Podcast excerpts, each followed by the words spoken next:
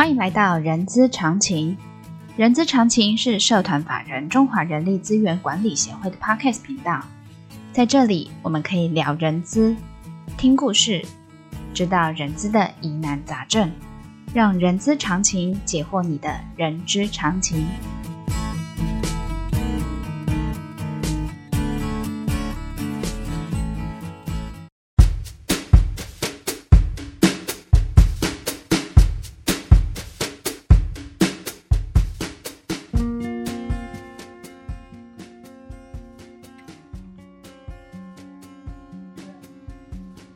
嗨，我们上一集有邀请到旭荣集团的永续长 Hans 来跟我们分享旭荣他们呃怎么呃针对于下一为了下一代，然后勇于承担永续发展的使命哦。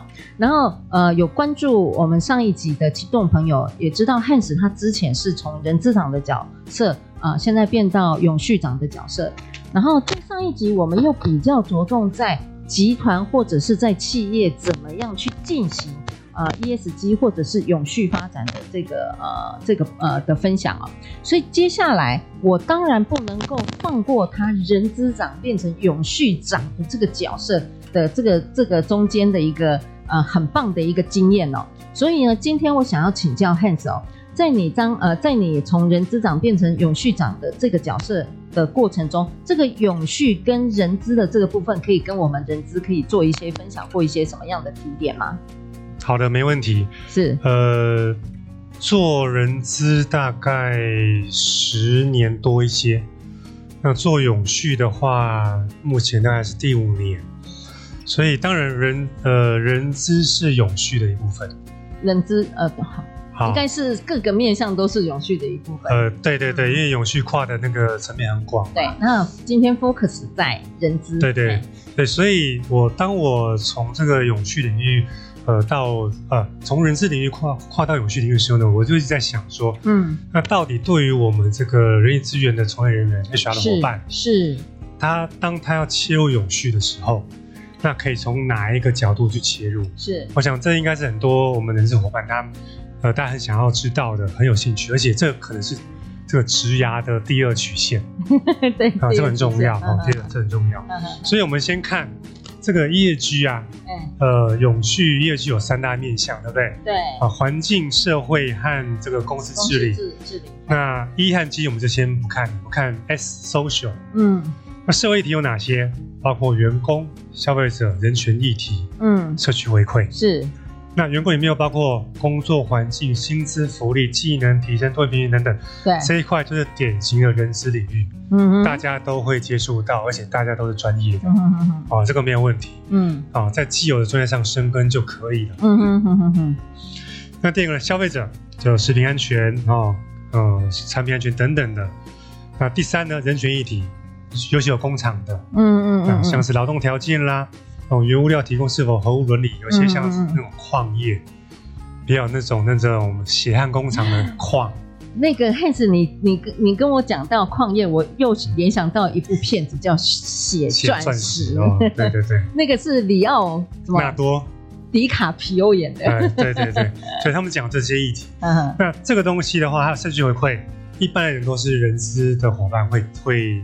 参与到的，嗯，公益基金会啊等等。的，嗯所以对于 HR 的伙伴来讲的话呢，你看员工的部分，嗯，传统的这个 training 啊、selection 啊、T N D 啊，嗯，哦，CMB 啊等等，都在这一块，员工这一块，人权议题我觉得要关注，嗯嗯嗯，哦，因为这个东西蛮 global 的，嗯，尤其是国际上有什么样新的规定、新的规范、新的趋势。那呃，HR 的伙伴能够关注到的话，就可以主动提供给公司建议，嗯哼，要注意这一块，这是风险管理，嗯哼，啊，risk management，嗯哼，这一块，尤其是人权的部分，对，这个是天条。OK，呃，应该是关注自己所属的产业，对，对对对，比如说人群议题有什么？以我们来讲，嗯，薪资，嗯，好，不能。克扣薪水，嗯，或是低薪，嗯啊，不按照法令给薪，嗯，不能强迫劳动，不能用童工，这都是天条，你一犯就是没有订单。这、嗯、这个应该是放诸四海皆准的天条。是是是，对。但是要做到好，做到位，不简单。嗯哼，嗯哼。啊，因为工厂你也知道，各种的状况都有，它不一定完全百分百 follow 你的总部的这个要求嘛。哈，那社区回馈就是关于比较呃 social 的部分，我们讲社区共融。对。啊，现在谈讲谈常常会谈到说，呃，我们要去做社区公益，它不只是做公益的活动而已。嗯、以前像我们捐钱、种树、嗯、净滩，嗯，都很好，嗯。但是除了这个种树、净滩之外，我们有没有可以更具体量化的可以知道说，我们企业做这个这件事情，对于永续这些的层次上面有多少加分，有多少价值？哎，Hans，我可不可以这样解读哦？假设是因为社区共融，嗯、是不是除了我们刚才说的，呃，等于是付出之外，我们其实也是可以协助这个社区做一些呃，比如说自力更生啊，或自给自足的这些发展。对，没有错啊，没错。嗯，就现在很多人讲地方创生，嗯，好，或是这个偏乡培力，哎，对对对，对，这些都是呃所谓的我们用。企业的 social 的力量，嗯，去支持我们在地社会的一个进步、永续方面的一个一个进步，这是永续方面作为。嗯嗯。所以我刚刚想要谈，就是说，现在有谈到的所谓的 SROI，嗯嗯嗯，你做永续也要去算 ROI 嘛？对。所以现在有一个方法论叫做，呃，在 social 方面的 ROI 怎么去计算？嗯哼。哦，当然这个是一个，我觉得我个人觉得是一个。一个方法论，嗯，嗯，但是也不失为一个参考的一个数据，嗯哼嗯哼，哦，至少说我们去看，我们去呃净摊，假设啦，大家说要净滩，嗯、结果呢结束之后呢，买一堆手摇饮，开始喝喝了起来，啊、哦，然后呢，我们制造出一堆这个保特瓶的垃圾，嗯哼，那为什么要净摊？所以整个 SROI 算起来也许是负的，嗯哼哼哼，或许是负的。然后，比如说我们要开一场会议，永续会议。嗯，那我们希望大家谈永续嘛，哦，大家来尽可能就是自带杯子啊，什么等等的。哦，那如果有人什么很多人开车啦，或者是他可能开会制造很多垃圾啦，嗯，吃东西便当不就垃圾吗？对。所以到底这场会议是不是有达到永续的这个目标？我们不知道。嗯哼。所以我觉得现在。呃，企业在做这一块，慢慢会从一个比较呃目标性的、方向性的步入到更务实面的。嗯、哼哼所以，身为 HR 的伙伴，我觉得这一块可以多了解。嗯，啊，比较量化的一个一个一个、嗯、一个永续的一些方法论。嗯、哼那另外就是呃，G，其实，在公司自己的部分。有些是 HR 会参与到，尤其是如果说，呃，HR 部门也是总经理室的话，嗯哼，那他就会先接触到董事会的机制，嗯、包括资讯揭露原则，嗯，商业伦理，嗯，气候变迁的一些应对的方式，嗯，因为 HR 负责沟通，对，要负责建立企业文化，嗯嗯，这些都是 HR 的事情，嗯。啊，包括风险管理，嗯嗯，所以我觉得 HR 在企业界里面算是一个呃策略性的 facilitator 的角色，嗯嗯嗯，好，如果能够把自己提升到这个位置的话，那我相信呃对各位来讲会更有价值，嗯嗯嗯嗯，OK，呃，我不知道跟哪一位前辈聊天哦，他有一个疑问就是说，为什么永续长？是要由人资长来，大部分都由人资长、人资长来担任。您的了解跟对看法？呃，我想先呃回馈一下人资长怎么来的。对啊，在我看这个世界各个呃大型企业，人资长怎么来的？要不猜猜看？大部分我觉得啦。老板娘升上来的，对，有些是老板兼任的，有些是二代兼任的小老板。嗯，那如果是以专业经理人来看的话，财务他会兼任人资长，财务有有时候财务长会兼人资长，有时候，嗯哼，为什么？因为他要做 budget control。嗯嗯。第二个呢，很多的是业务，嗯，哦，业务的的这个人才，业务的高管。他们会转任人资长，嗯嗯，然后呢，可能做一段时间之后呢，他又转去做其他的角色。对。